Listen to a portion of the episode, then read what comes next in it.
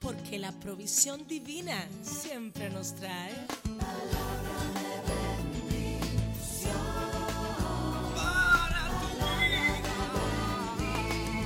Bendición. Bendiciones, mis amados. Que el Señor Dios Todopoderoso los cubra con su manto y les dé las fuerzas para que en este día obtengan todo lo que necesitan y desean. Él es grande y fiel. Si hay algo que necesitamos definitivamente para manejar nuestros días, es tener control de nuestras emociones, es tener paz interior, es tener confianza en Dios y es poder manejar nuestro temperamento.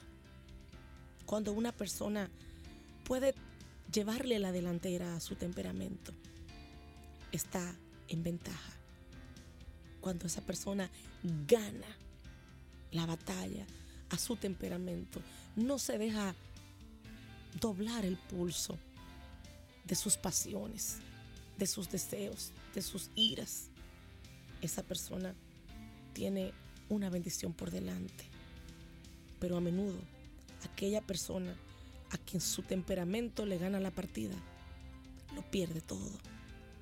Por eso el apóstol San Pablo nos enseñó en Efesios 4:26 la palabra que dice, airaos, pero no pequéis.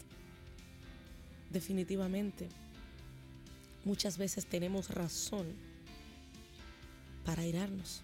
La ira no siempre está equivocada. Sin embargo, tenemos que luchar con la ira para que no se convierta en violencia, para que no se convierta en pecado, para que no se convierta en descontrol emocional.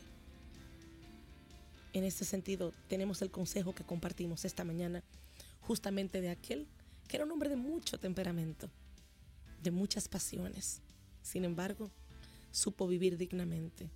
Su carácter nunca le controló. Jesús, por medio de su Espíritu Santo, era su control, su estabilidad y su fortaleza interior. Seguimos hablando del apóstol San Pablo, por supuesto.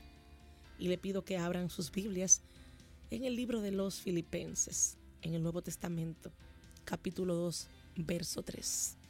He aquí el consejo de un hombre que supo hacerlo muy bien y luego pasó esta experiencia a una iglesia que se gozaba de hacer lo correcto, la iglesia de Filipos, y que hoy nos gozamos todos con este gran consejo.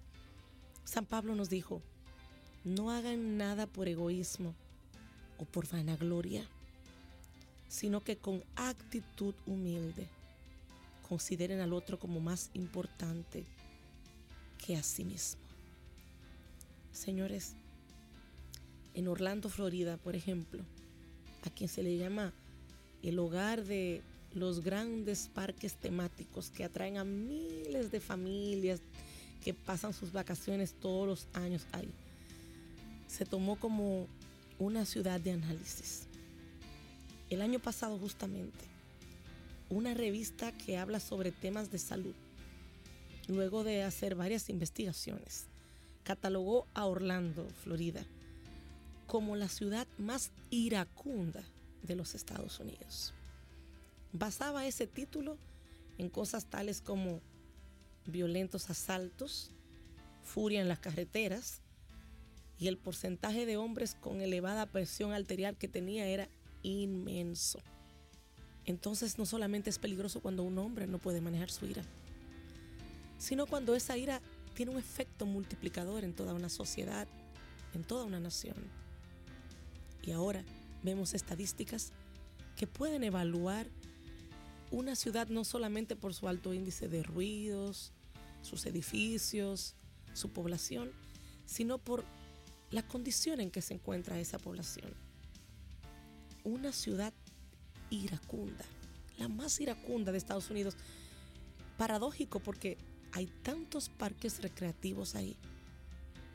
¿Cómo entendemos esto? Sin embargo, debemos darnos cuenta que muchas veces estamos trabajando con la ira sin domarla. Estamos dejando que ella crezca. El orgullo, la impaciencia, está alimentando nuestra ira.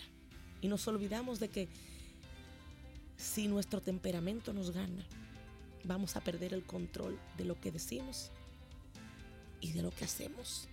Por eso el desafío de San Pablo. No hagan nada por egoísmo, por contienda, por vanagloria. Muévanse en una actitud humilde. Cuando nosotros comenzamos a poner a las demás personas primero, puede que entonces empecemos a darnos cuenta de que hemos dado el primer paso para el control de nuestra ira. Dios no quiere que hablemos de manera airada, airada. No quiere que respondamos a otros de la misma manera airada. Ni miradas, ni gestos, ni palabras de ira. Mansedumbre, la cual Él nos recomendó personalmente. Él dijo, sed como yo manso y humilde de corazón. Apréndanlo de mí. Otra gran lección impresionante. Esta mañana puede que usted ni pierda su trabajo porque usted va a controlar su lengua, va a controlar sus emociones, va a controlar sus impulsos, esos deseos de hacer aquellas cosas que son el resultado ira acumulada, de orgullo no puesto en orden. Y si le falta un poco de fuerza, de voluntad para lograrlo, aquí está el mejor, el Espíritu Santo. Esa es la razón por la que Él quiere vivir en usted y en mí. Ayudarnos a tener la voluntad para no solo desear hacer estas cosas, sino poder hacerlas. Ore conmigo, por favor.